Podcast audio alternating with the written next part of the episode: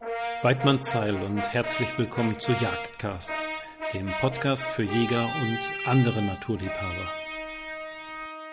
Na, träumt ihr nicht auch ab und zu von der Wildnis Nordamerikas oder den endlosen Weiten Sibiriens, wo wir Jäger noch unseren Mann stehen müssen und der Gefahr durch Wolf und Bär ins Auge schauen? Ist es nicht gerade diese Gefahr, die auch den Reiz solcher Regionen ausmacht? Ja, ich denke schon. Aber ich kann euch beruhigen, auch hier bei uns lauert eine Gefahr, und damit meine ich nicht den Wolf. Nein, ich meine die Zecke.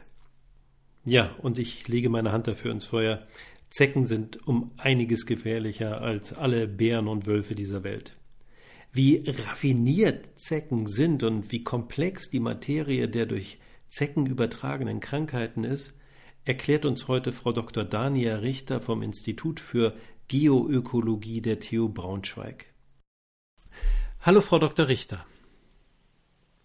Hallo, Herr Zabel.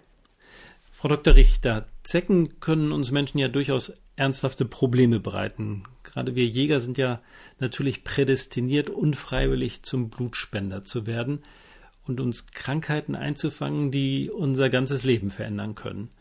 Bevor wir jedoch über die Krankheiten sprechen, die Zecken übertragen, würde ich ganz gern verstehen, mit wem wir es da überhaupt zu tun haben. Bitte erzählen Sie uns doch mal, was Zecken so für Tiere sind, was für Arten es mittlerweile im deutschsprachigen Raum so gibt und wo wir ganz besonders mit ihnen rechnen müssen. Ja, Zecken gehören zu den Spinnentieren. Das kann man auch daran erkennen, dass sie acht Beine haben. Also es sind keine Insekten, wie das häufig fälschlich angenommen wird. Ähm, sie sind Blutsauger, wie Sie gerade sagten, sind Parasiten. Und eigentlich ähm, wären sie gar nicht so schlimm, wenn wir nur Blutspender für sie wären. Aber sie haben leider auch die Fähigkeit, Erreger, die bei uns Infektionskrankheiten auslösen können, zu übertragen. Und das ist das Problem, was wir heute wohl besprechen wollen. Ähm, es gibt natürlich in Deutschland oder im deutschsprachigen Raum verschiedene Arten von Zecken. Ähm, eine spielt eine ganz besonders, besondere Rolle, allein dadurch, dass sie häufig vorkommt und uns ähm, in ganz Deutschland begegnen kann. Und das ist der gemeine Holzbock. Das ist eigentlich auch die Zecke, die vermutlich jeder Jäger schon gesehen hat, der schon begegnet ist. Das ist die Zecke, wo das Weibchen, also das erwachsene Weibchen, diesen charakteristischen roten Hinterleib hat. Ähm, wie gesagt, das ist die wichtigste. Wir kommen dann gleich sicherlich nochmal drauf, was sie so alles mitbringen kann. Ähm, wir haben andere Zecken, zum Beispiel die Buntzecken. Ähm, der Gattungsname von der Buntzecke ist Dermacentor. Ähm, die kommt in zwei verschiedenen Arten in Deutschland vor, aber sehr punktuell. Ja, die ist nicht gleichmäßig verteilt. Die gibt es hier mal, mal dort, mal an der Elbe, mal auf den Rieselfeldern. Also ähm, sehr punktuell. Der Jäger sieht sie auch öfter und vor allen Dingen gerne auf dem Wildschwein Blutsaugen. Ja, der begegnet er häufiger. Die ist bräunlich und deutlich größer als der gemeine Holzbock. Hat so, mhm. so eine Emaillefärbung auf dem Schild. Und dann gibt es einige sehr spezifisch oder äh, spezifisch saugende Zecken, also die sind spezialisiert auf bestimmte Tiergruppen. Also die Igelzecke, wie der Name schon sagt, ähm, auf Igel spezialisiert, saugt aber auch gerne auf einem Hund oder auf dem Jagdhund, der ähm, ähm, auf, auf äh, Suche ist, ähm, saugt auch am Fuchs. Auch da kann man der Igelzecke begegnen. Dann gibt es die Fuchszecke, ähm, die, wie der Name schon sagt, gerne auf dem Fuchsblut saugt.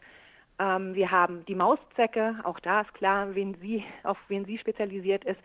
Ähm, diese spezialisierten Zecken sind für uns kein Problem. Also sie verirren sich ganz selten mal ähm, auf uns Menschen und spielen in der Hinsicht auch dann als Überträger von Krankheitserregern keine Rolle.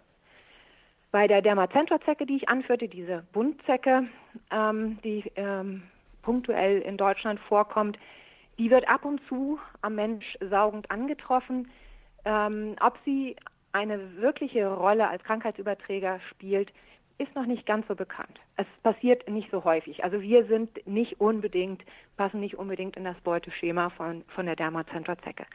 Ähm, anders ist es beim gemeinen Holzbock, der Zecke, die ich am Anfang erwähnte, die über ganz Deutschland von Flensburg bis Konstanz vorkommt. ähm, an geeigneten, in geeigneten Lebensräumen. Ähm, bei der Zecke stehen wir auf dem Speiseplan. Wie viele andere Tiere auch. Also der gemeine Holzbock ist ein Generalist, gar nicht spezialisiert. Ähm, da geht alles äh, als Wirt außer Fischen und Amphibien. Ja, also da spielen ähm, auch wir Menschen eine Rolle und deshalb sind sie eben, ich sage mal in Anführungszeichen, interessant auch als Überträger von Krankheitserregern. Ja. So. Nun ist es bei vielen Tieren so, ähm, ich sag mal so, selbst bei den Mücken und bei den Wespen kann ich mir erklären, welche Rolle die im Ökosystem spielen. Äh, bei den Zecken tue ich mich noch ein bisschen schwer. Können Sie auch darauf eingehen? Naja, das ist immer die Perspektive, die wir haben. Nicht? Also sind wir jetzt ganz wertfrei und fragen, welche Funktion hat ein Organismus im Ökosystem, dann kann ich Ihnen darauf eine Antwort geben. Wenn Sie aber fragen, was macht die Zecke für uns Gutes, ja, welche Leistung erbringt sie für uns, natürlich nichts. Wertfrei betrachtet ähm, spielt sie natürlich für die Erreger, die sie überträgt, eine wichtige Rolle.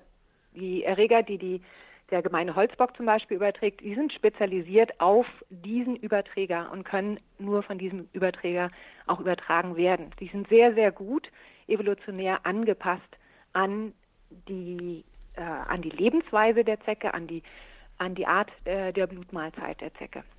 Also zum Beispiel könnte der Erreger der Leimborreliose nicht von Mücken übertragen werden. Das funktioniert einfach nicht, weil er so angepasst ist ähm, an, an die Zecke. Und da haben wir also eine Funktion ähm, als Überträger von Erregern, von Bakterien, von Viren, von Einzellern. Aber eine andere Funktion, die ich Ihnen noch erzählen kann, ist ähm, die Zecke, der gemeine Holzbock, kann selbst parasitiert werden, und zwar von einer Erzwespe, von einer parasitoiden Erzwespe, die ihre Eier in die Zecke legt. Die Zecke saugt sich voll an einem Wirt und anstatt sie sich zum nächsten, nach der Blutmahlzeit zum nächsten äh, Stadium entwickeln kann, ähm, schlüpfen aus der vollgesogenen Zecke dann kleine Erzwespen heraus. Ja, ist, ähm, die Zecke stirbt durch diese parasitoide Erzwespe und die Erzwespe vermehrt sich sozusagen in der Zecke. Ähm, für die Erzwespe, Ixodiphagus hunterelli heißt, äh, Ixodiphagus huckeri, Entschuldigung, so heißt sie, ähm, ist die Zecke ähm, im Prinzip der limitierende Faktor. Wenn sie nicht vorkommt, könnte die Population dieser Erzwespe auch nicht existieren. Auch da also noch eine Funktion fürs Ökosystem. Ja. Kann man die Population der Erzwespe irgendwie fördern? Also äh, würde es tatsächlich Sinn machen, äh, sogenannte, also ab und zu gibt es ja so, so Zeckenlöcher, in denen wirklich man nur ein paar Meter durch den Bestand gehen muss und man hat die Beine einfach voll mit Zecken. Ähm, lässt mhm. sich sowas tatsächlich mit dieser Erzwespe ja zumindest reduzieren? Also Sie denken an biologische Schädlingsbekämpfung, so wie man das zum Beispiel auch mit ähm, Erzwespen oder Schlupfwespen beim Maiszins Zinsler macht. Ähm, da haben sich natürlich schon äh, Forscher Gedanken drüber gemacht. Ähm, schon sogar, ich glaube, in den 30er oder 40er Jahren des letzten Jahrhunderts hat man das ausprobiert auf einer Insel, ähm, die an der nordamerikanischen Ostküste ist ähm, und hat berechnet, äh, ob das funktionieren würde. Und dazu muss ich Ihnen sagen, wenn Sie sich so eine Zecke vorstellen, drei, vier Millimeter groß. Aus der schlüpfen bis zu zehn, zwölf von diesen Erzwespen. Dann wissen Sie schon mal, wie klein die sind. Mhm. Ja? Und diese Erzwespen ähm, können also nicht weit fliegen, das ist eine Geschichte. Sie leben auch nicht so lang. Und ja, sie sind auf die Art und Weise natürlich auch nicht ganz so leicht zu züchten in großer Zahl, ähm, wie man das vielleicht mit anderen ähm, biologischen Schädlingsbekämpfungsinsekten äh, machen kann.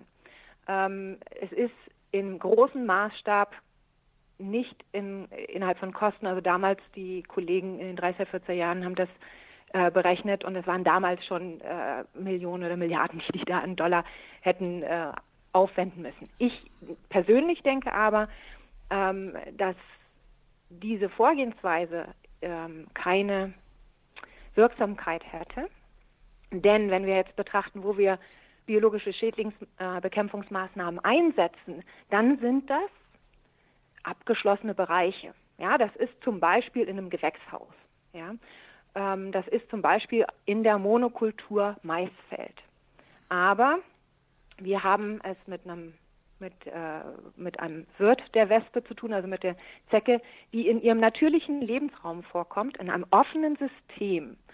Und in diesem offenen System sehe ich nicht die Möglichkeit, dass eine parasitoide Wespe ihren eigenen Wirt auslöscht, ohne sich selbst auszulöschen. Äh, wenn wir in der Natur gucken, wo diese Erzwespe auf Zecken spezialisierte Erzwespe vorkommt, dann finden wir sie vor allem dort, wo wir eine hohe Dichte an Zecken finden. Da finden wir auch die Wespe. Ja, also auch da ist dieses Räuberbeute, ähm, dieser Räuberbeutemechanismus, den wir kennen, diese wellenförmige Geschichte zwischen ähm, Kaninchen und Fuchs, äh, ist dann übertragbar im Prinzip auf die Zecke und die Erzwespe. Wir werden immer zu einem Gleichgewicht kommen, damit beide Populationen überleben können. Mhm. Das ist meine Sicht der Dinge. Also ich denke, solange wir nicht in einem abgeschlossenen Raum Zecken bekämpfen müssen, ähm, kommt es als äh, Schädlingsbekämpfungsmaßnahme mit den Erzwespen nicht in Frage. Sehr schade. Ich nominiere die Erzwespe trotzdem als Tier des Jahres 2022. Äh, ist jetzt auf jeden Fall mein großer Freund geworden. Ähm, ich habe gerade kurz über diese, ich nenne sie Zeckenlöcher, aber das sind ja diese Hotspots, in denen es eine unglaublich hohe Zeckendichte gibt. Was für Faktoren müssen denn zusammenkommen, dass sich ja die Zecken einfach so wohl fühlen, dass sie den ganzen Bereich dominieren und auf Schritt und Tritt äh, äh, ja auf den Menschen überspringen?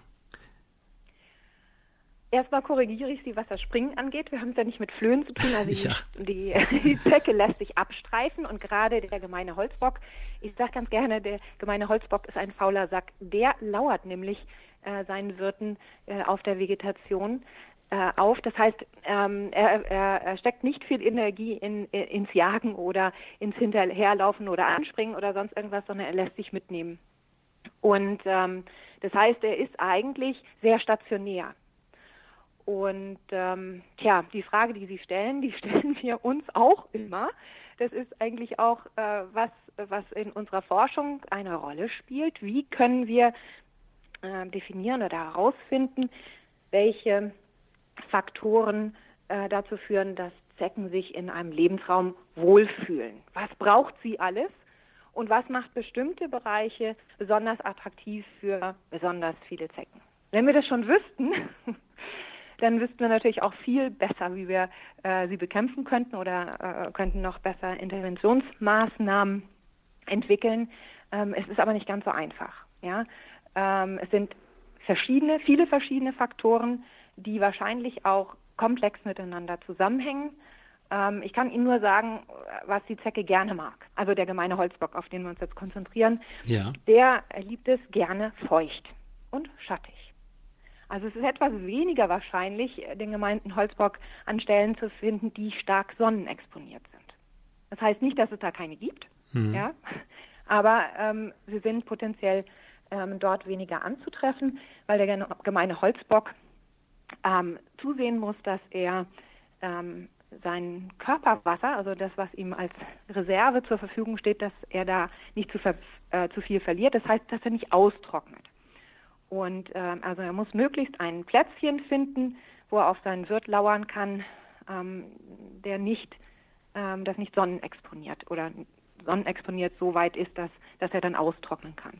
Deshalb sind schattige Bereiche ähm, auch eher mit, sind in schattigen Bereichen Zecken eher anzutreffen als in sonnigen Bereichen. Ähm, natürlich sollten Wirte in der Nähe sein. Ähm, welche Wörter dazu führen, dass man mehr oder weniger Zecken hat. In dem Sinne ähm, kann man bisher auch keine Abhängigkeiten oder würde ich jetzt auch nicht unbedingt von Abhängigkeiten sprechen. Da gibt es einige, die man berechnen kann, vielleicht. Ähm, da spielt es dann aber auch eher eine Rolle, welche Wirte im Lebensraum sind, wenn wir über Krankheitserreger sprechen. Also ähm, welche Erreger haben die Zecken potenziell ähm, an Bord, und das hängt wiederum von den äh, Wirtstieren ab, die äh, in ihrem Lebensraum vorkommt. Mm, was braucht die Zecke noch? Also, was ich noch sagen kann, die Zecke ähm, lebt recht lange. Also der gemeine Holzbock hat drei Stadien. ähm, das Larvenstadium, noch mit sechs Beinen versehen, das Nymphenstadium, acht Beine und das erwachsene Stadium, jeweils auch wieder mit acht Beinen. Ähm, und für jedes Stadium braucht sie eine Blutmahlzeit. Und ähm, von, ähm, um sich dann wiederum ins nächste Stadium äh, entwickeln zu können, beziehungsweise um als Weibchen, vollgesungenes Weibchen, Eier legen zu können. Und wie gesagt, jedes dieser Stadien ist auch die Eier vom Austrocknen bedroht. Die Eier und die Larven mehr als die Nymphen und die Adulten. Ähm, und je nachdem, wenn Sie jetzt an einem optimalen Standort sind, dann können Sie jeweils bis zu anderthalb Jahren oder auch zwei Jahre auf Ihren Wirt warten. Also das heißt, von Ei bis Ei können im besten Fall, ne, also unter optimalen Bedingungen, und die optimalen Bedingungen wüsste ich, wie ich sie im Labor setzen sollte, ja, dass sie lange überleben, aber die optimalen Bedingungen draußen, wenn sie sie denn hat, ähm, kann sie bis zu fünf Jahre alt werden.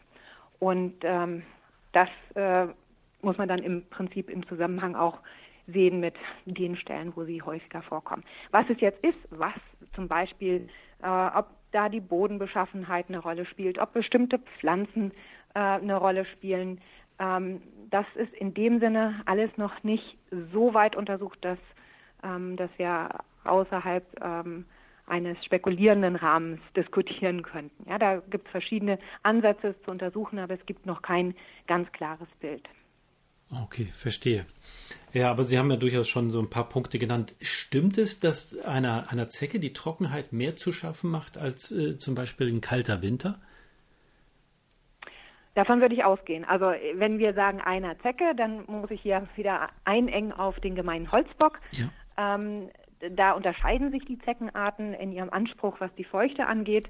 Und der gemeine Holzbock ist sicherlich äh, eine der Zecken, die ähm, eine hohe Luftfeuchte brauchen und ähm, äh, deshalb ähm, auch eher durchs Austrocknen als durchs Erfrieren bedroht sind. Also ähm, ein äh, kalter Winter mit einer, mit einer dicken Schneeschicht ähm, wird einer Population nicht so schnell den Garaus machen wie ähm, ein sehr heißer, trockener Frühling. Ähm, ich weiß nicht, ob Sie sich an den April 2007 erinnern. Ähm, da hatten wir über mehrere, ich glaube, es waren sogar zwei Wochen, weit über 30 Grad. Und das war jetzt genau in dem Hauptaktivitätszeitraum der Zecke. Und es hat vielen Zecken äh, den Garaus ge gemacht, wie wir damals in einer kleinen Studie feststellen konnten, wo wir an 15 Untersuchungsgebieten monatlich Zecken gesammelt hatten und zwar im Jahr 2006, also im Jahr davor und in 2007 und hatten dann nach diesem April ähm, eine Zeckendichte, die nur noch die Hälfte oder Zeckenabundanz, die nur noch die Hälfte der äh, vom Vorjahr war und sich eigentlich auch erst dann im Oktober wieder ähm, regeneriert oder beziehungsweise erst dann haben wir wieder ähm, Zahlen festgestellt, die vergleichbar mit dem Vorjahr waren. Ja. Äh, in welchem Zeitfenster sind die Zecken denn so aktiv? Und äh, Sie hatten eben das Wort Hauptaktivitätszeitraum, mhm. glaube ich, erwähnt. Gibt es da verschiedene von oder welche, welche sind das denn im Jahresverlauf? Ja, also es, ähm, bei dem gemeinen Holzbock ähm, gehen wir davon aus, dass sie im März aktiv werden.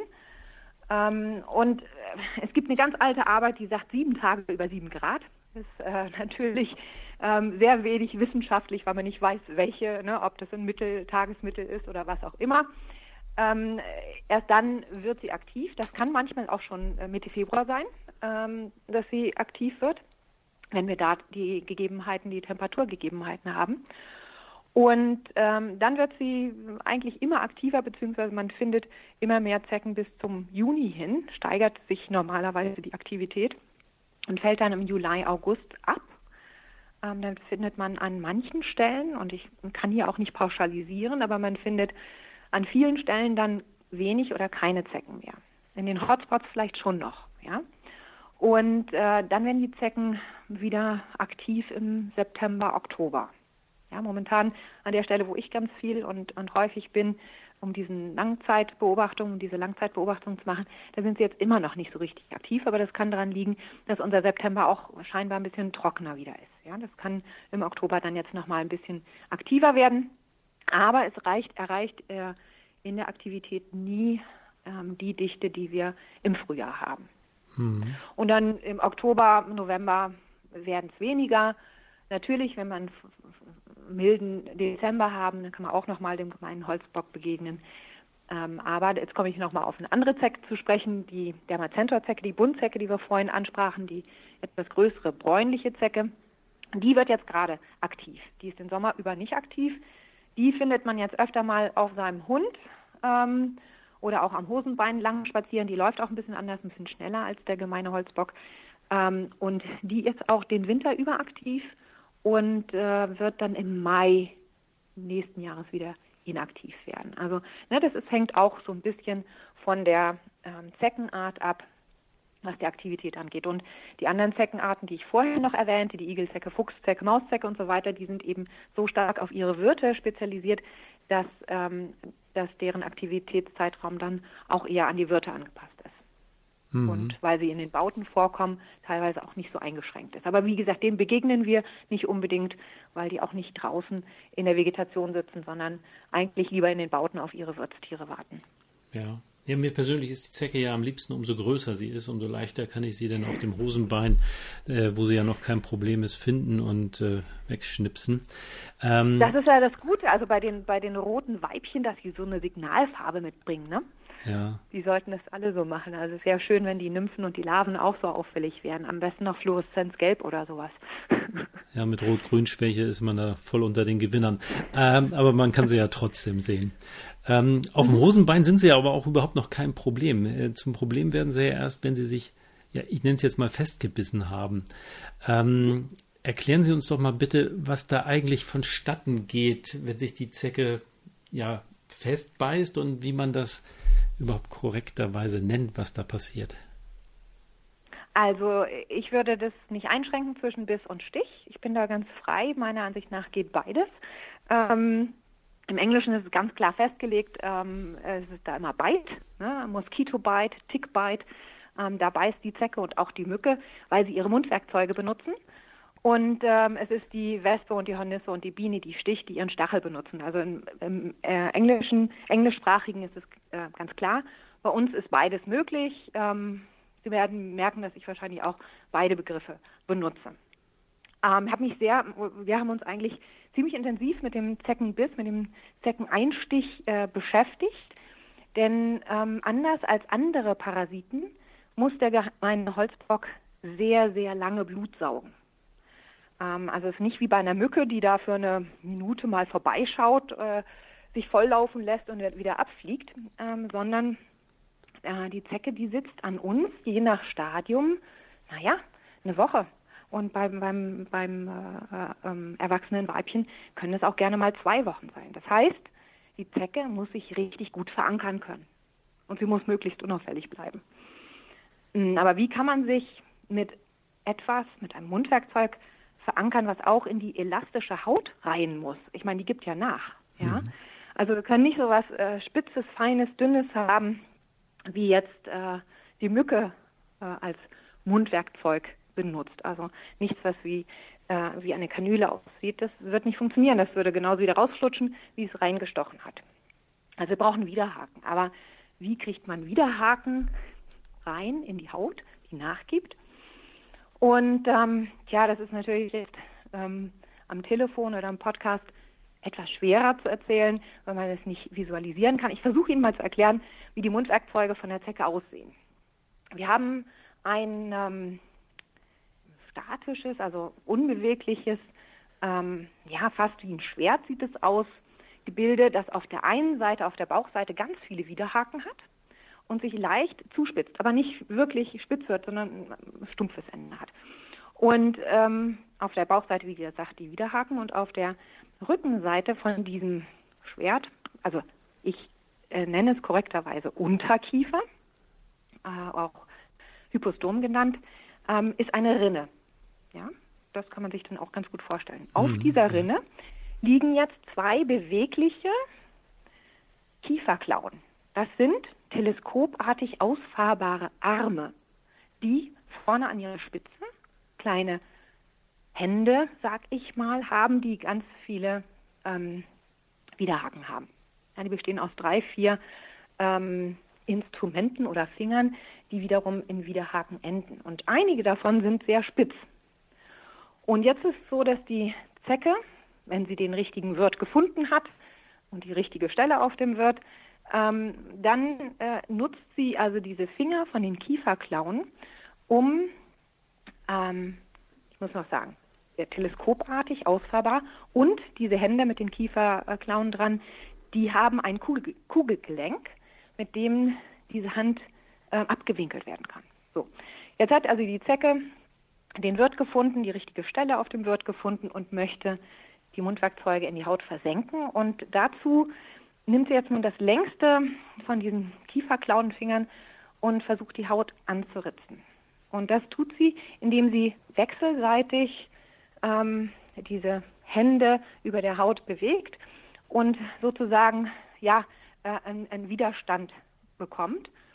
Und äh, dieses wechselseitige, es ist wie ein wechselseitiges Eingraben ähm, dieser Hände mit Hilfe des Widerstands von den Widerhaken. Das geht so lange gut, bis sie auf diesen Unterkiefer, der ja so ein bisschen stumpf endet, diese Rinde mit den Widerhaken auf der anderen Seite, ähm, dann kommt sie nicht weiter, weil äh, dieses stumpfe Ende, das kriegt sie da über diese Bewegung nicht rein, ja, über dieses Wechselseitige, weil es ist nicht spitz genug, um da irgendwie ähm, das reinzudrücken. Dafür hat sie die Kraft nicht. Und was sie jetzt macht, ist, dass sie äh, mit den ausgestreckten Kieferklauen, also mit diesen Händen, so weit in der Haut drin ist, bis, äh, bis sie an dieses Kugelgelenk kommt. Dann spreizt sie oder winkelt sie beide Händchen, sage ich mal so, nach außen ab und kann dann die Haut, unter der sie ja ist, über ähm, den Unterkiefer ziehen. Dann streckt sie wieder ihre ähm, Ärmchen aus, mit den, also macht praktisch die Hände gerade, streckt sie aus, kommt ein Stückchen weiter in die Haut hinein, winkelt die Hände wieder ab und zieht wiederum die Ärmchen ein, teleskopartig, und zieht damit die Haut über ähm, den Unterkiefer ein Stückchen weiter. Das macht sie drei, vier, fünf Mal. Und dann ist sie mit diesem Unterkiefer und den Kieferklauen in der Haut des Wirtes verankert. Also es klingt jetzt vielleicht ein bisschen kompliziert.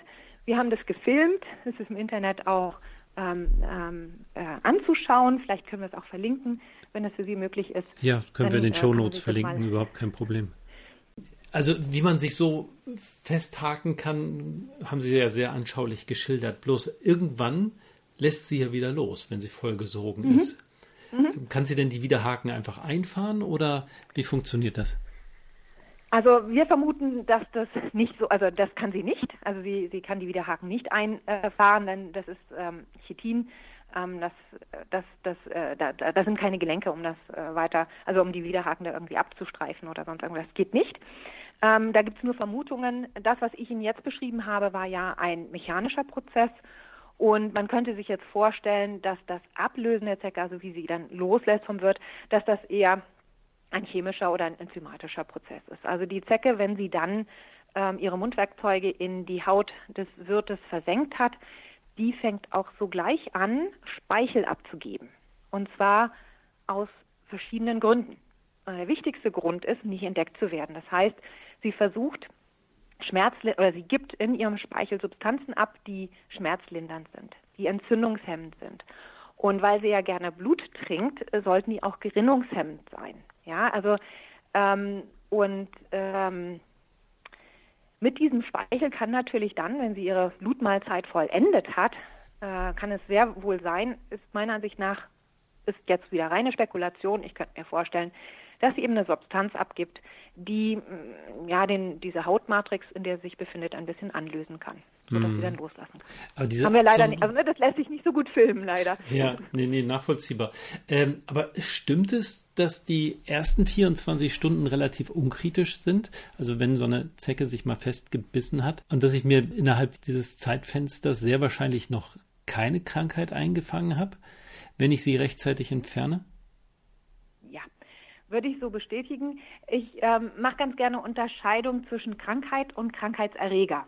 Ja, also Sie hätten sich zu diesem Zeitpunkt meiner Ansicht nach noch keinen Krankheitserreger eingefangen. Ähm, ob Sie dann, wenn Sie wenn Sie eine Krankheitserreger haben, ob Sie dann eine Krankheit entwickeln, ist nämlich der nächste Punkt. Ja, so ja. deshalb unterscheide ich das ganz gerne. Ähm, es ist so, dass von den Erregern, die der gemeine Holzbock übertragen kann, ähm, die meisten, und bei einer wissen wir es ganz sicher, ähm, der Erreger der Leimborreliose wirklich erst nach einem Tag in etwa übertragen wird. Und das liegt eben an seiner, an der Anpassung dieses Erregers an die Zecke, dass er das gar nicht schneller könnte. Ja, also alles, was man bisher darüber weiß und auch was man aus Tierversuchen weiß, ähm, kann diese Übertragung des Erregers der Leimborreliose erst nach 24 Stunden stattfinden. Vielleicht auch schon mal nach 20, vielleicht auch mal nach 18. Auf jeden Fall nach dieser Zeit steigt dann die Wahrscheinlichkeit, dass, wenn die Zecke infiziert ist, der Erreger auch übertragen wird mit der Saugdauer. Die Zecke, wenn sie auf die Welt kommt, also aus dem Ei schlüpft, hat sie den Erreger der Leimborreliose noch nicht in sich. Ja, sie ähm, ist noch frei von Leimborrelien. Sie kann sich erst ähm, bei einer Blutmahlzeit an einem infizierten Tier selbst anstecken. Und bei dieser Blutmahlzeit landen dann die Leimborrelien im Mitteldarm der Zecke.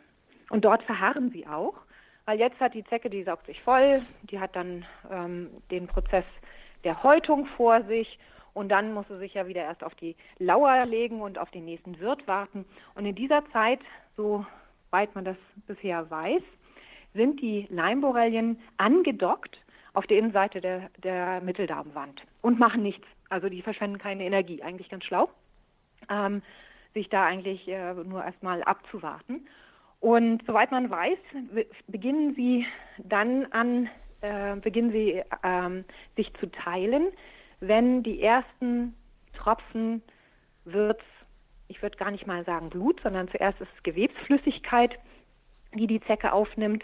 Ähm, wenn die in den Mitteldarm kommen, dann wird im Prinzip wie ein Schalter umgelegt auf den Leimborrelien der den äh, jetzt sagt, okay, wir können uns jetzt von der Mitteldarmwand lösen und wir können auch jetzt anfangen, uns zu teilen. Und ähm, wir ähm, haben dann jetzt auf der Oberfläche unseres, äh, unserer Zellen ähm, auch äh, Eiweiße, die uns zur Speicheldrüse lenken. Und dann finden die äh, Leimborrelien ihren Weg zu den Speicheldrüsen und werden dann mit dem Speichel in die, ähm, in die Bisswunde der Zecke übertragen. Also ein Prozess, ne, auch eine Begründung, warum die Mücke nicht als Überträger fun funktionieren kann, weil diese Andockstellen natürlich spezifisch zwischen der Leimborrelie und der Mitteldarmwand dieser Zeckenart ist. Also auch andere Zeckenarten können äh, die, die Leimborrelien nicht übertragen. Ja, okay, also aber das die bedeutet, zum Beispiel funktioniert nicht. Ja, ich kenne jetzt das Gerücht, dass zum Beispiel die Larve, weil sie noch auf keinem anderen Wirtstier gesessen hat, angeblich keine Borreliose übertragen kann. Das ist richtig? Ist kein Gerücht. Das ist das kein ist Gerücht. Korrekt. Genau. Also die muss sich die, wenn sie aus dem Ei schlüpft, sie erbt die Leimborrelien nicht. Ja? Wenn sie aus dem Ei schlüpft, hat sie diesen Erreger nicht in sich. Sie kann diesen Erreger erst, ähm, sie kann diesem Erreger erst begegnen bei ihrer ersten Blutmahlzeit als Larve äh, auf einem infizierten Tier. Ja, wenn sie da Blut saugt, das Tier ist infiziert, dann nimmt sie mit dem Blut ähm, den Erreger auf, der dann in der, im, im Mitteldarm landet und äh, dort eben seine Heimat in der Zecke erstmal findet und abwartet, bis die Zecke sich gehäutet hat und ähm, den nächsten Wirt lokalisiert hat. Ja. Also das ist korrekt. Die Leimborrelien sind in den Larven nicht drin. Ähm, natürlich kann es mal eine Ausnahme geben, wenn da irgendwo eine Maus verendet äh, und die Larve sich noch nicht vollgesogen hat. Ähm, und ablässt von dem toten Wirt und ähm, äh, auf die, auf die, sich auf die Lauer legt für, für den nächsten Wirt, dann kann es natürlich sein, dass sie sich vielleicht schon äh, Borrelien bei, bei dieser Maus zugezogen hat und dann äh, als Larve positiv, also infiziert wäre. Aber das mhm. sind, wie oft das in der Natur vorkommt, was da die Wahrscheinlichkeiten sind, ich würde die als, als sehr gering einschätzen. Ja. Okay, also das heißt, diese, diese ganz kleinen Zecken, die hm? noch die sechs Beine haben. Ja, also die mhm. sind unkritisch. Die ähm, oder übertragen die, äh, es gibt ja dann doch zumindest die, ich versuche das jetzt mal richtig auszusprechen, ich hoffe, es geht in Richtung Frühsommer Meningoenzephalitis, diese Wunderbar. Hirnhautentzündung, richtig? Genau. Äh, Frühsommer-Meningoenzephalitis haben Sie gut ausgesprochen und wir sagen jetzt im Folgenden nur noch FSME, weil es uns leichter fällt ja. und schneller geht. Ähm, das ist korrekt. Ähm, der Erreger, der, also der, das Virus, das die Frühsommer-Meningoenzephalitis auslösen kann, ähm, das kann auch schon mit Beginn der Blutmahlzeit übertragen werden. Und es gibt eine andere Borrelie, die gehört aber nicht zu den Leimborrelien und macht auch nicht die gleichen Krankheitserscheinungen. Ähm, die heißt Borrelia miyamoto. Die kann auch schon in der Larve sein, weil diese Borrelie nämlich ererbt wird. Also die hat einen ganz anderen Lebenszyklus, ist anders angepasst an den gemeinen Holzbock, aber die kommt nicht sehr häufig vor. Also ganz ähnlich wie für, den, für das FSME-Virus, das auch sehr selten in den Zecken ist, ist diese andere Borrelie, die möglicherweise auch schon in den Larven ist, ähm, recht selten, also so im 1-2 Prozent Bereich nur. Gilt das auch für die ausgewiesenen Risikogebiete? Also es gibt ja ähm, so, so Karten, auf denen dunkelrot dann die FSME-Risikogebiete ausgewiesen sind. Äh, also ist auch dort äh, der, der FSME-Erreger so extrem selten? Das ist gar nicht mal so leicht zu untersuchen. Also das Wissen, was wir bisher haben, ist, dass die Infektionsrate in den Zecken in diesen Gebieten äh, im Promillbereich oder im einstelligen Prozentbereich ist. Ähm, aber jetzt müssen Sie sich mal vorstellen, wie viele Zecken muss man da untersuchen, um das Ding festzumachen. Und jetzt kommt noch eine Schwierigkeit hinzu. Die ähm, Hotspots, wo Zecken sind, die mit dem FSME-Virus infiziert sind, sind wahrscheinlich nach bestehendem Wissen sehr, sehr, sehr klein. Also ich selbst forsche nicht an FSME-Viren ähm, und auch nicht in dem Bereich momentan, aber da wissen wir von Kollegen, dass teilweise die Bereiche, in denen FSME-infizierte Zecken vorkommen, nicht größer sind als zwei Fußballfelder. So.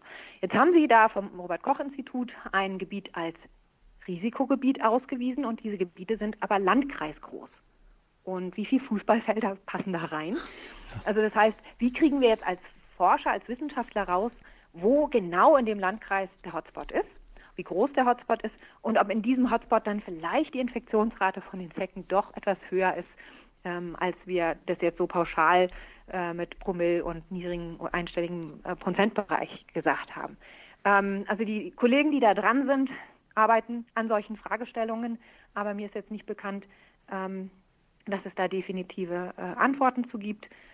Ähm, da müssten Sie, wie gesagt, die Kollegen fragen, aber ich denke, ähm, es ist nicht ganz so einfach zu untersuchen. Ja, hm. kostet im Prinzip viel Geld, wenn man viele Zecken untersuchen muss. Ja, ja ich, ich würde äh, nach der nächsten Frage auch ganz gerne nochmal auf die beiden Krankheiten eingehen.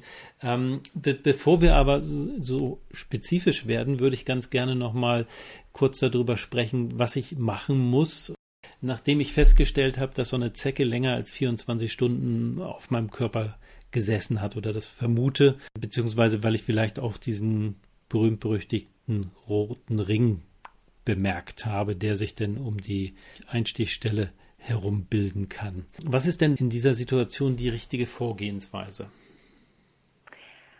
Wenn man in Gebieten ist oder war, von denen man weiß, dass da Zecken sein könnten, und das muss nicht nur auf der Jagd sein, das kann auch im eigenen Garten sein oder im Park, ähm, dann sollte man sich das zur Routine machen. Ich gehe davon aus, dass die Zuhörerschaft sich das zur Routine gemacht hat, sich auf Zecken abzusuchen.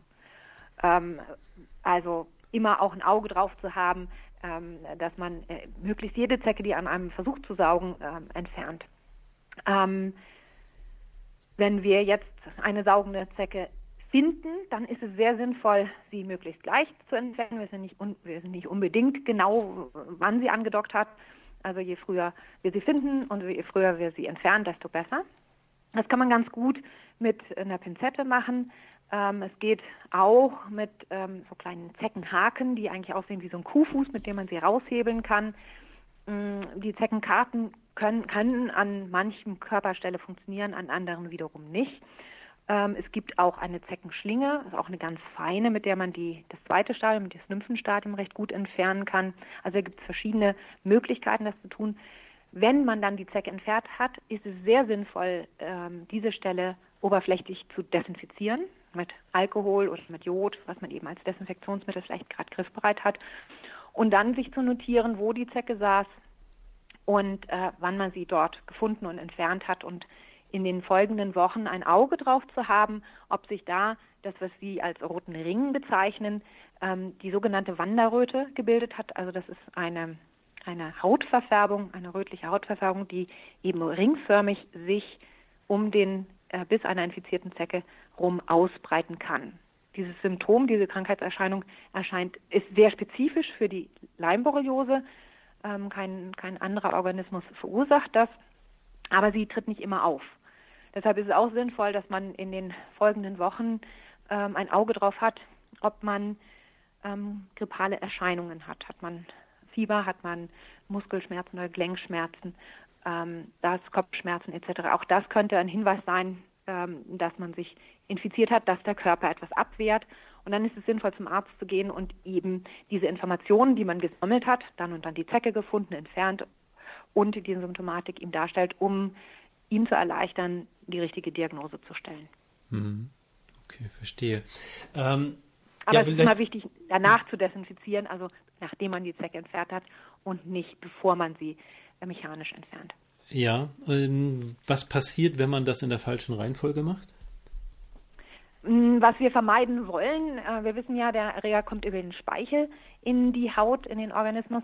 Ähm, was wir vermeiden wollen, ist, dass die Zecke mehr Speichel abgibt, dass sie mehr spuckt. Und wir wissen nicht, welchen Einfluss das Desinfektionsmittel auf die Zecke hat, ob sie dadurch vielleicht mehr spucken könnte. Das muss man einfach vermeiden, also mechanisch raus damit. Aber man kann natürlich noch einen Schritt weiter vorher ansetzen, äh, den habe ich äh, unterschlagen eben. Ähm, wenn wir rausgehen in die Bereiche, wo wir Zecken begegnen können, dann können wir uns natürlich auch entsprechend anziehen. Ähm, das heißt, wenn ich ins Feld gehe oder auch wenn ich die Studenten mit ins Feld nehme, dann bestehe ich darauf, dass die Socken über den Hosenbeine gezogen werden, um einfach diese Eintrittspforte, der die Zecken ja am nächsten sind, wenn sie in der Vegetation, in der bodennahen Vegetation auf uns warten, dass diese Eintrittspforte dicht ist ähm, oder so dicht, wie, wie es gerade möglich ist, dass sie nicht da schon auf Haut trifft. Ähm, und man kann natürlich auch Repellenzien, also ähm, Einige der Mückenabwehrsprays und Lotionen helfen auch gegen Zecken, das steht drauf. Auch die kann man auf die nackten Hautstellen auftragen.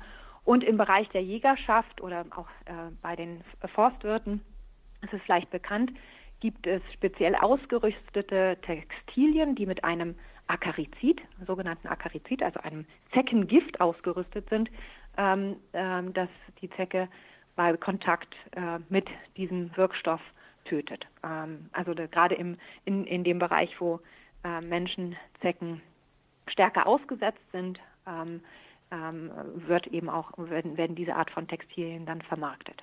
Mhm. Und wenn ich die in die Wäsche tue, dann schwimmt alles kiel oben? Das wäre nicht so gut. Das wäre nicht so gut, äh, weil dieser Wirkstoff, äh, der da ähm, eingewebt wird, heißt Permetrin und ist fischtoxisch.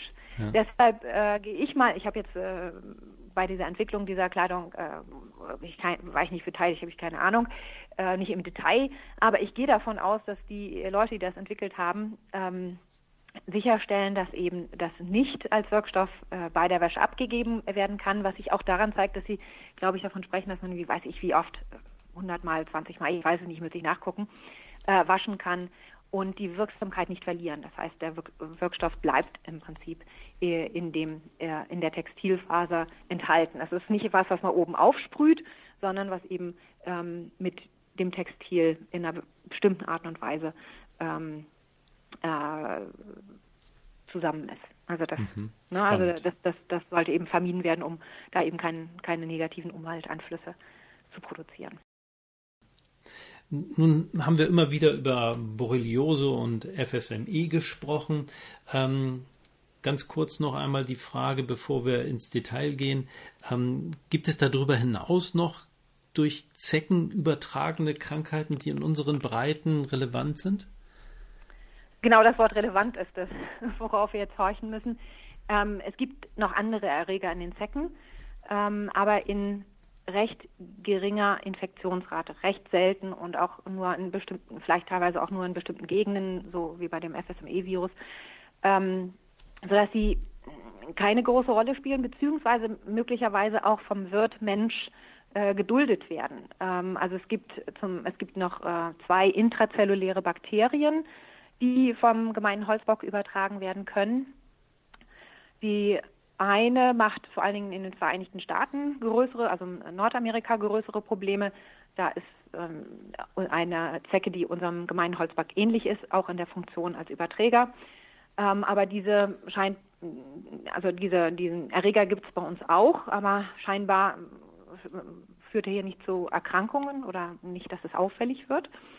Ähm, und es gibt noch äh, die andere äh, intrazelluläre Bakterie, da nimmt man an, die kennen wir noch nicht so lange, ähm, da nimmt man an, dass äh, immunsupprimierte Menschen, wie auch immer immunsupprimiert, ob das äh, durch eine Chemotherapie ist oder äh, durch ähm, Transplantat etc., ähm, dass sie in nur in bestimmten Menschen, die immunsupprimiert sind, potenziell gefährdend sein können. Aber es gibt auch da sehr wenig Forschung und sehr wenig ähm, bekannte Fälle, wo man das eindeutig zuordnen kann.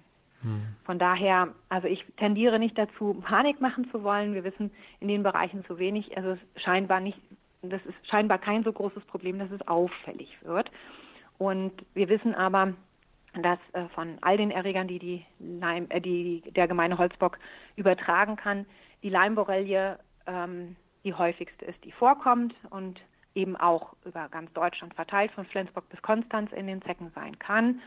Und abhängig davon, in welchem Lebensraum die Zecke lebt, in Infektionsraten vorkommen kann von nur 5 Prozent oder aber auch 50 Prozent, dass jede zweite Zecke infiziert ist. Wir sagen gerne, na ja, wenn man alles im Durchschnitt sieht, vielleicht jede dritte, vierte Zecke, die mit Leimborrelien infiziert ist. Also das ist wirklich der relevante Erreger im gemeinen Holzbock im Verhältnis zu den anderen, die es da auch gibt, aber die ähm, nicht in jedem Menschen ähm, zu einer Krankheit führen. Deshalb unterscheide ich auch gerne zwischen Krankheitserreger und Krankheit, ja, weil auch die Maus, die zum Beispiel die Leimborrelie in sich beherbergt, die ist beherbergt, die ist nicht krank. Ja, die ist infiziert, aber sie ist nicht krank. Ja, also mhm. das, deshalb, ne, sie hat den Erreger und sie dient als Reservoir für die Zecke, aber sie ähm, wird nicht krank, sie hat, zeigt keine Symptomatik. Ist auch nicht im Interesse des Erregers. Der möchte eigentlich, dass diese Maus lange lebt, damit sich viele Zecken an ihr anstecken können. Hm. Aber was ist denn seine Funktion oder was macht der im menschlichen Körper? Was für Konsequenzen hat die Infektion mit diesen Leimborrelien? Mhm. Nun bin ich keine Ärztin, also ich äh, berichte jetzt nicht aus eigener Praxis, sondern ähm, wir wissen, dass äh, die Leimborrelien ganz unterschiedliche Symptome und Krankheitserscheinungen äh, machen kann. Ähm, das ist erstmal diese Hauterscheinung mit diesem roten Ring, dieser Wanderröte. Es gibt noch eine andere sehr seltene Hauterscheinung, die ähm, dazu führt, dass ähm, die, ähm, äh, das, das, Bindegewebe der Haut beeinträchtigt wird und dass die Haut etwas durchsichtig wird, kommt aber sehr, sehr selten vor. Ähm, die Borrelien können Probleme in den Gelenken machen. Und jetzt muss ich mich korrigieren. Meist sind sie nur in einem Gelenk. Ja, sie können also zu, zu Arthritis führen, aber dann ähm, ist die Arthritis zum Beispiel nur in einem Kniegelenk und nicht im anderen. Ja, also das, das kann man dann ähm, auch bei der Diagnose spielt es eine Rolle, wenn es nicht paarig vorkommt. Ähm, die Leimborrelien können auch ähm, neurologische Probleme machen. Sie können zu einer sogenannten Faszialisparese führen, also zu einer Gesichtslähmung. Ähm, sie können auch das Herz beeinflussen. Also wenn jemand schon ein schwaches Herz hat, kann es auch zu einer Herzmuskelentzündung kommen.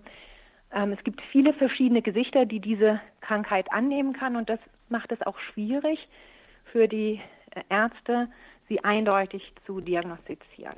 Ja, weil viele der Symptome, die ich Ihnen jetzt gerade geschildert habe, eben auch von anderen äh, Ursachen herrühren können.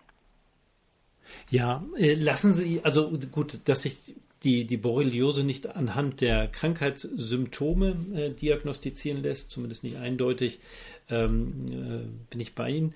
Ähm, lässt sie sich aber vielleicht wenigstens über Blutproben in, äh, eindeutig äh, bestimmen? Also was man macht, eindeutig ist nun auch wieder schwierig, was man macht ist, ähm, man guckt, ob man Antikörper, ob der Patient, der potenzielle Patient Antikörper gegen die Leimborrelien, spezifische Antikörper gegen die Leimborrelien gebildet hat.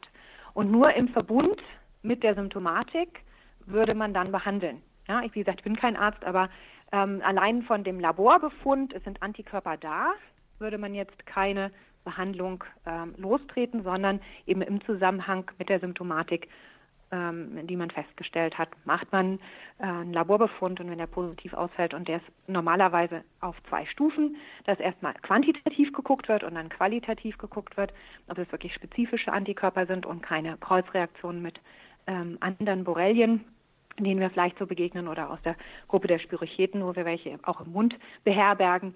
Ähm, diese, diese Kreuzreaktionen müssen dann ausgeschlossen werden. Das muss spezifisch sein. Jetzt ähm, haben Sie gefragt, ob das dann ähm, eindeutig ist. Und da, glaube ich, muss ich Ihnen den Zahn ziehen. Das ist nämlich auch leider nicht unbedingt eindeutig. Denn wir haben bei den Leimborrelien in Europa sieben verschiedene Arten und äh, soweit wir wissen, verursachen zwei dieser Arten keine Krankheit. Ja, man kann sich mit denen infizieren, aber unser Organismus, unser Körper wird damit fertig und wir entwickeln keine Symptomatik. Wir entwickeln aber unter Umständen, wir produzieren aber unter Umständen Antikörper. So, wenn ich jetzt also mit einem Symptom zum Arzt gehe, was potenziell Leim auf Leimborreliose deuten könnte, und ähm, ein Labortest gemacht wird und der fällt positiv aus, dann heißt es nicht unbedingt, dass das ursächlich zusammenhängt, weil eben, wie gesagt, die Symptome auch von anderen, viele der Symptome auch von anderen, außer der Wanderröte, von anderen Erregern oder anderen Ursachen herrühren kann. Und äh, wir, wie gesagt, auch ähm, zwei Erregerarten haben, die eigentlich nicht für Symptome sorgen. Also wenn ich mal mit einem dieser beiden Erreger in Kontakt gekommen bin, habe ich vielleicht Antikörper und ich kriege aus einem ganz anderen Grund ähm, jetzt äh, eine Symptomatik, die auf Leimborreliose hindeuten kann. Und jetzt ist natürlich die Frage, ist das wirklich die Ursache oder nicht? Ne? Mhm. Das ist jetzt, ähm, ist das voneinander abhängig oder nicht? Und das macht es mit der Diagnose. Ach, wir kennen die Leimborreliose jetzt schon seit 40 Jahren als ähm, Krankheitsentität. Und es ist leider noch nicht gelungen, die Diagnose wirklich so spezifisch zu machen. Jedenfalls ist es mir nicht bekannt, ähm, dass man, dass man das eindeutig nachweisen kann. Deshalb gibt es auch viele ähm, Menschen, die ähm, ja, wo es, wo es keine eindeutige ähm, die oder die immer noch äh, harren, ausharren müssen, weil die, die, die Diagnose nicht eindeutig ist und möglicherweise eben die Therapie dann versagt hat. Hm. Und das ist natürlich die nächste Frage. Wir haben wir haben es ja mit einer Bakterie zu tun. Die Therapie ist natürlich die Antibiotikumgabe. Ja, wenn es eine eindeutige Zusammenhang zwischen Laborbefund und Symptomatik gibt, dann ähm, wird der Arzt ähm, ein Antibiotikum verschreiben und im normalen Fall, also wenn diese ursächliche Beziehung zwischen Leimborrelie und der Leimborreliose, also den nachgewiesenen Antikörpern auf der einen Seite und der Symptomatik auf der anderen Seite, ähm, wenn es ein ursächliches Verhältnis war, dann sollte dieses Antibiotikum auch dafür sorgen, dass das, ähm, äh, dass das Symptom wieder weggeht. Also zum Beispiel diese einseitige Gesichtslähmung ist dann reversibel, ja, dass äh, die ähm, Gesichts Muskeln, Gesichtsnerven können danach dann wieder normal arbeiten. Ja, lässt Soweit sich sagen, gesagt, dass äh, alle, alle die von der Leimborreliose übertragenen oder verursachten Krankheiten, dass die auch mit, mit Antibiotika sozusagen heilbar sind? Sollten. Ne? Also ich bin kein Kliniker hm. ähm, und äh, ich weiß, dass äh, sich da einige nicht einig sind oder eben auch viele Diskurse zwischen Patientenverbänden und auch äh, Klinikern und Diagnostikern laufen, ähm, weil es eben mit der Diagnose so schwer ist. Und ja. dann ist es in der Folge auch mit der Therapie relativ schwer. Und ähm, da bin ich aber ganz froh zu sagen, ich bin Biologin. Und was mich interessiert ist, wie der äh, natürliche Übertragungszyklus äh, funktioniert. Also an welchen Tieren steckt sich die Zecke an? Und ähm, also welche Tiere unterstützen in der Natur den Zyklus? Ähm, des Erregers und welche unterbrechen, welche Wirte der Zecken unterbrechen den Zyklus. Und das ist das, was mich interessiert und was mich dann eher auch noch fasziniert. Welche Wirtstiere spielen denn da eine Rolle? Also es ist so, dass äh, der gemeine Holzbock ja ähm, an allem möglichen Wirbeltieren Blut saugt, äh, da er überhaupt nicht äh, koscher ist, äh, wie gesagt, außer Fischen und Amphibien, ähm, stürzt er sich in Anführungszeichen auf alles.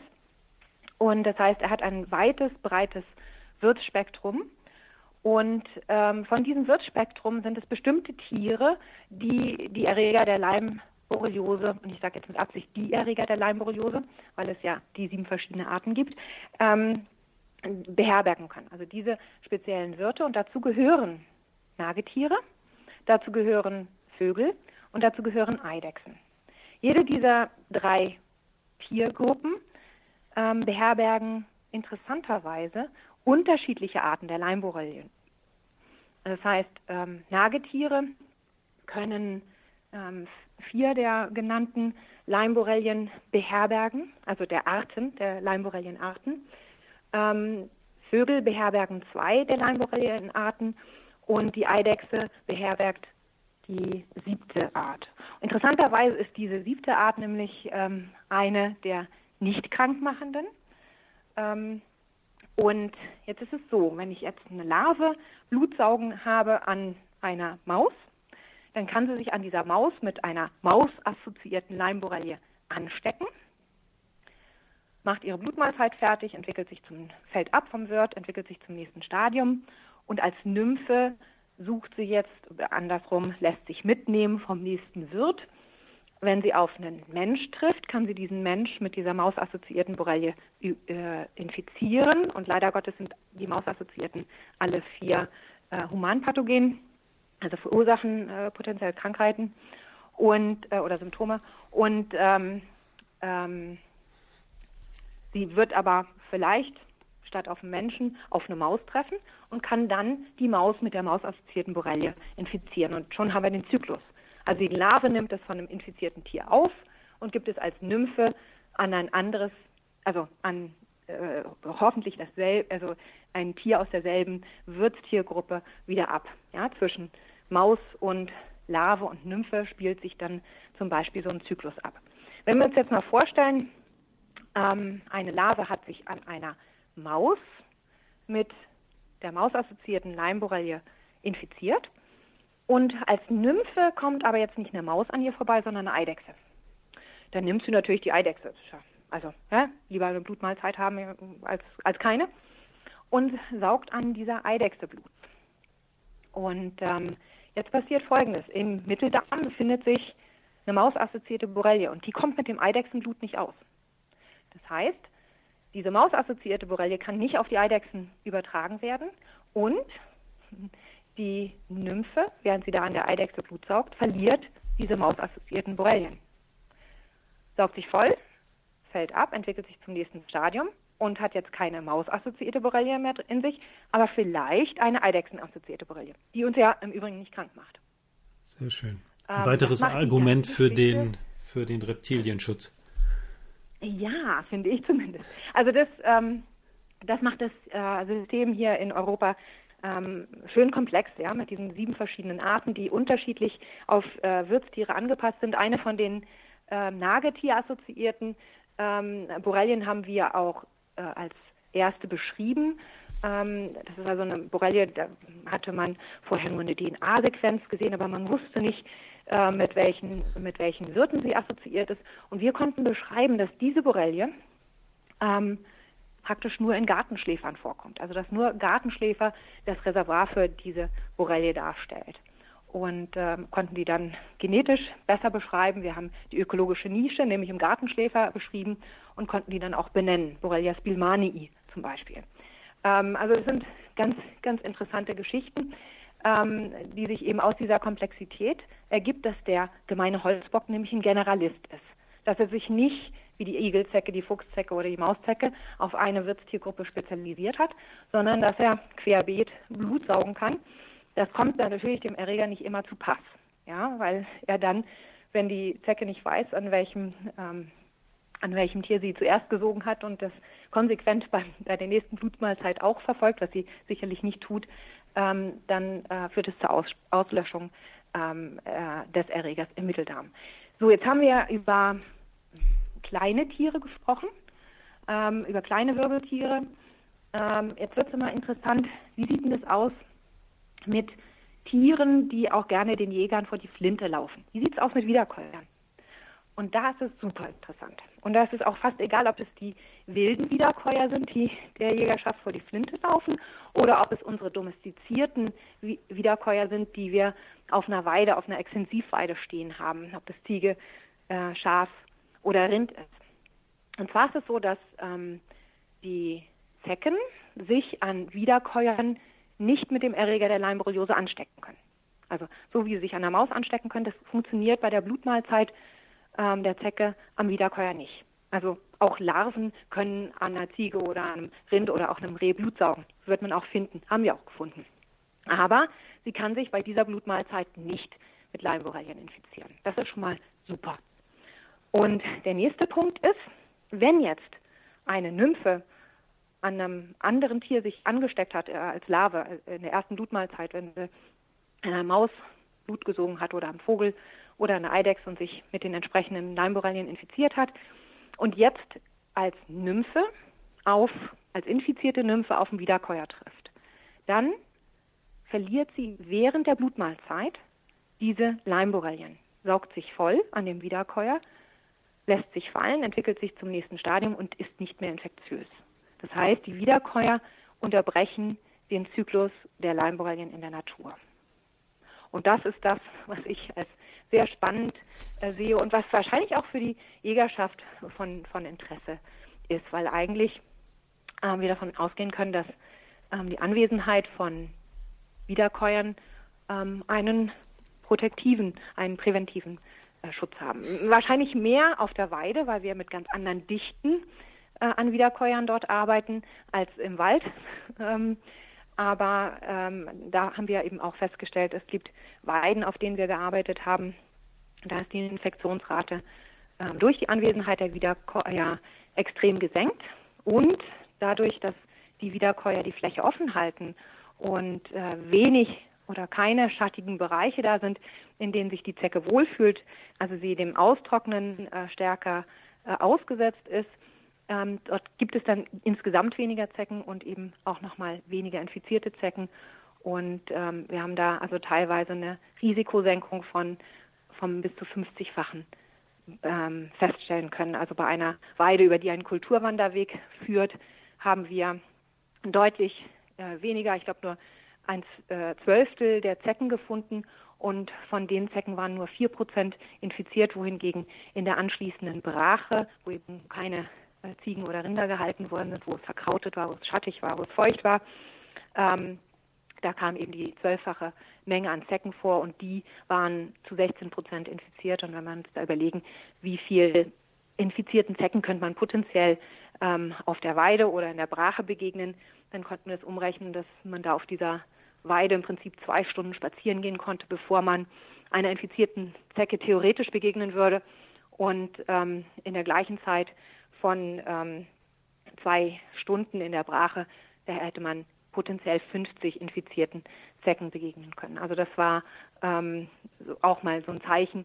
Wir haben da also ähm, den Effekt dieser ähm, Wiederkäuer tatsächlich auch messen können. Und wir sprechen da ganz gerne von Zooprophylaxe. Prophylaxe kennt jeder. Und hier kommt eben die Prophylaxe, die Vorbeugung durch das Tier, also Zooprophylaxe extrem spannendes Thema, nur ist es ja leider so, dass hohe Populationsdichten dann beim Wild wieder ähm, andere Krankheitsausbreitungen fördern. Ne? Aber hohe Wilddichten nehme ich für mich mit, sind gut für die Gesundheit des Menschen. Ja, also wie gesagt, ich würde jetzt nicht, so würde ich auch äh, nicht pauschalisieren würde ich tatsächlich nicht machen. Das war auch mehr Spaß. Ähm, wir, wir haben genau, wir haben das, wir haben das auf, auf einer Weide festgestellt. Wir haben natürlich im Wald, wo, wo die wilden Wiederkäuer sind, wo das Wild ist, ähm, oder andersrum, das wiederkäuende Wild ist, ähm, da haben wir natürlich äh, wunderbare Konditionen für die Zecke, sich zu entwickeln. Und ähm, was ich Ihnen noch nicht verraten habe, ist, dass die Weibchen, also die Zecken, die sich reproduzieren können, die für Nachkommenschaft äh, sorgen, dass die nicht an kleinen Wirbeltieren Blut saugen, sondern die brauchen große Wirbeltiere. Das heißt, so ein Reh, äh, Rotwild, eine Ziege oder ein Schaf, die sind natürlich, oder auch äh, eine Kuh, sind wunderbare sogenannte Reproduktionswirte. Aber wenn das Reproduktions, der, der Reproduktionswirt auf einer sonnigen Wiese, Weide steht, dann ähm, werden sich die Eier nicht entwickeln mhm. können. Wenn der allerdings irgendwo im Wald steht ähm, äh, und es feucht ist, dann kann da eine hohe Wiederkäu äh, eine hohe Wilddichte natürlich auch zu einer hohen Zeckendichte mitführen. Ob die Zecken dann ähm, mit einer äh, hohen Infektionsrate an Leimborrelien ähm, einhergehen, das ist eine andere Frage, weil die ist wiederum abhängig, welche anderen Tiere kommen da vor. Und wenn Sie sich ganz am Anfang an unser Gespräch erinnern, habe ich gesagt, naja, die Infektionsraten in Zecken mit Leimborrelien ist ganz unterschiedlich und ist abhängig von den Wirten, die im Lebensraum vorkommen, dann verstehen Sie jetzt, was ich meinte. Also wenn ich viele ja. unterstützende Wirte in einem Lebensraum der Zecke habe, dann ist die Infektionsrate höher. Wenn ich aber viele nicht unterstützende, also wenn die Zeckenpopulation vorwiegend an zooprophylaktischen Wirten Blut saugt, dann sollte auch die Infektionsrate gering sein, auch wenn es dann vielleicht ein paar mehr Zecken gibt. Ja. Aber das sind dann so Sachen, da fängt man dann an, hin und her zu rechnen und ähm, äh, mathematische Modelle zu erstellen und so weiter und so weiter, ähm, die dann aber im Einzelfall das, das Reale, das, was man draußen findet, ist das, was, was zählt und was man untersuchen will. Und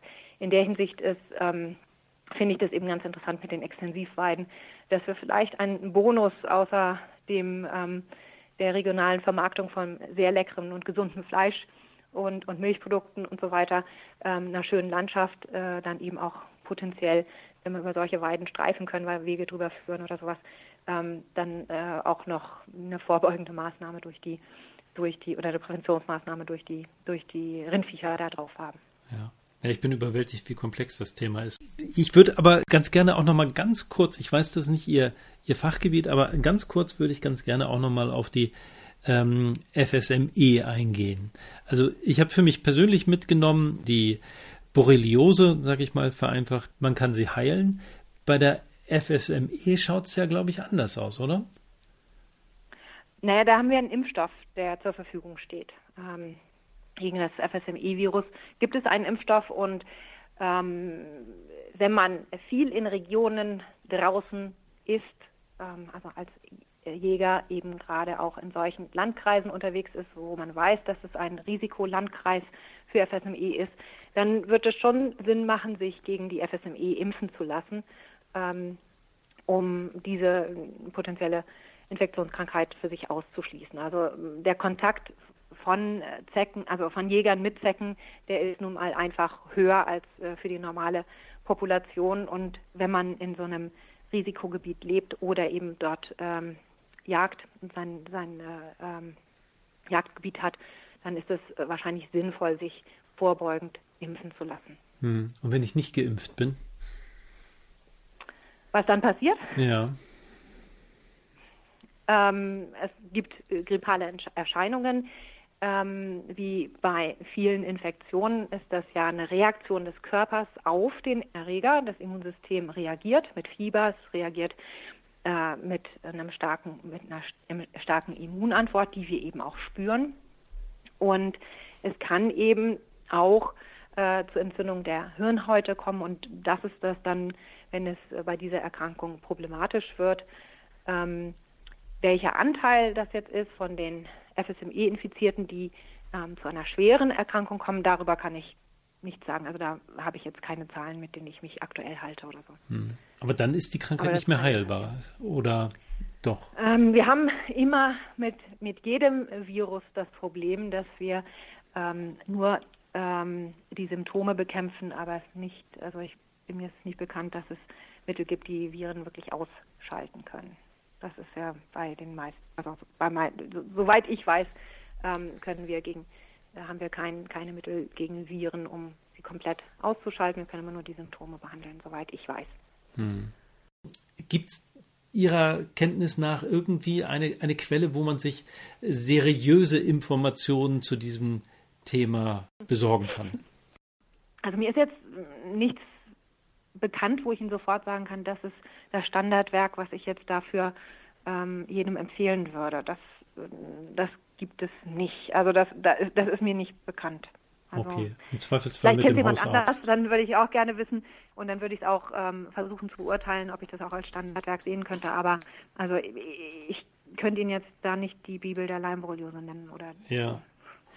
Äh, aber wahrscheinlich ist das RKI auch, äh, gut, ist ja momentan ohnehin in aller Munde, aber mhm. sollten die mhm. nicht auch von, ich schaue mir das nochmal an und gegebenenfalls gibt es einen Link in den Shownotes, nicht nur zum Video, sondern eben auch zu ja. der entsprechenden Seite vom RKI. Ja, also das, das ist ein guter Hinweis mit dem Robert-Koch-Institut. Ähm, die aktualisieren natürlich auch die Informationen ähm, zu zeckenübertragenen äh, Erkrankungen immer wieder mal. Ähm, ich würde auch davon ausgehen, dass das ein eine gute Quelle ist. Ähm, genauso wie man beim CDC in Amerika auf den Seiten gucken kann mit dem entsprechend ähnlichen ähm, Erreger in, in, in den Vereinigten Staaten. Das, ähm, das, äh, das ist natürlich ein guter Hinweis. Das Robert Koch Institut, das würde ich auch äh, ähm, unterstreichen. Ähm, Sie finden da vielleicht nicht ganz so viel ähm, interessante, faszinierende Details, wie Sie jetzt äh, gerade von mir gehört haben, weil da einfach der Platz wahrscheinlich nicht ausreicht oder eben der Fokus auf ähm, ähm, Diagnose und Therapie ist und Prävention und natürlich diese, diese äh, wissenschaftlichen Schmankerl dann da nicht im Detail drin stehen. Ne? Ja, ja. Ähm, also man hat ja selten die Gelegenheit, mit äh, einer Expertin wie Ihnen zu sprechen. Äh, das Internet ist voll von Informationen zu dem mhm. Thema und äh, vielleicht ist dann eben so eine Quelle, die es wirklich auf die wesentlichen und bewiesenen Elemente reduziert, äh, für die Masse einfach das Beste, ne? Ja, man muss ja immer auch noch wissen, dass äh, die Forschung ja äh, was ist, was sich immer wieder erneuert. Das heißt, wir stellen uns ja fortwährend neue Fragen und äh, kriegen auch äh, immer wieder Antworten darauf. Das heißt, wir wissen heute mehr als vor 20 oder 30 Jahren. Ja, da hätten wir noch gesagt, ja, Vögel tragen überhaupt nicht zum Nein-Borreliose-Risiko zu äh, bei. Ja, und, und, und heute wissen wir, dass sie ihre eigenen beiden Leimborrelienarten haben. Und das heißt, ähm, ähm, das, was ich Ihnen heute erzählt habe, kann morgen überholt sein, weil man ein bisschen was gelernt hat, was das noch äh, spezifiziert. Also jetzt nicht in den Grundsätzen, die ich Ihnen mitgeteilt habe, da gibt es jetzt, glaube ich, nichts zu rütteln, aber es kann ein Erreger dazukommen ähm, oder es wird äh, deutlich, dass einer weniger ähm, weniger äh, krankmachend ist als ein anderer oder so. Das ist natürlich im Fluss und äh, da bewegt, bewegt sich einiges, weil genug Leute drin auch forschen und äh, man immer wieder was was Neues darüber erfährt.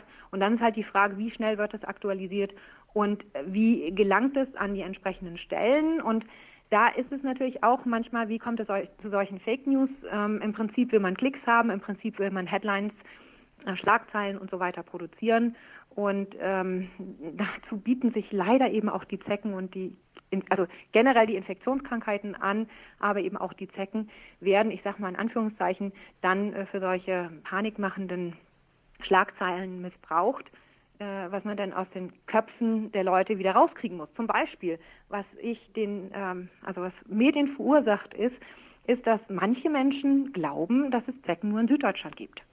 Weil diese Karte die mit dem FSME-Verbreitungsgebieten äh, häufig genug äh, in den Medien gezeigt wird, dann entweder falsch vorgestellt oder falsch interpretiert wird. Und ja. dieser rote Bereich im, im süddeutschen Raum dann ähm, assoziiert wird, nur da kommen Zecken vor. Und das ist eben falsch, weil es dann ähm, zur Nichtbeachtung ähm, oder beziehungsweise der Aufklärung so ein bisschen entgegenwirkt, weil äh, der Mensch in, äh, in Flensburg sich dann vielleicht gar keine Gedanken um Zecken macht und sich gar nicht äh, absuchen würde auf Zecken, weil die gibt es ja nur in Süddeutschland. Oder die sind ja nur in Süddeutschland gefährlich. Aber wie gesagt, Leimoralien gibt es auch an der dänischen Grenze und ähm, in Deutschland, aber natürlich darüber hinausgehend auch in Schweden und so. Ja, also ähm, äh, haben wir schon in, in, in ganz Europa natürlich zu unterschiedlichen Infektionsraten etc., weil das kleinräumig verteilt ist. Aber da ähm, für diese Fehlinformationen ähm, an denen sind leider eben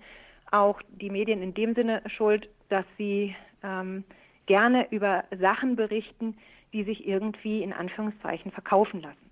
Als wir damals äh, den Zeckenbiss gefilmt und wir haben das alles ordentlich als Originalpublikation auch veröffentlicht, äh, als das rausgekommen ist, das veröffentlicht, Veröffentlichungsdatum war ein Tag vor Halloween. Und die Frankfurter Allgemeine Zeitung hat getitelt, dass Halloween-Besteck der Blutsauger. Also ich war dafür dankbar, ja, dass sie eine schöne Schlagzeile gefunden haben, weil das natürlich, ähm, oder die DPA schrieb, äh, die Zecke äh, schwimmt in die Haut.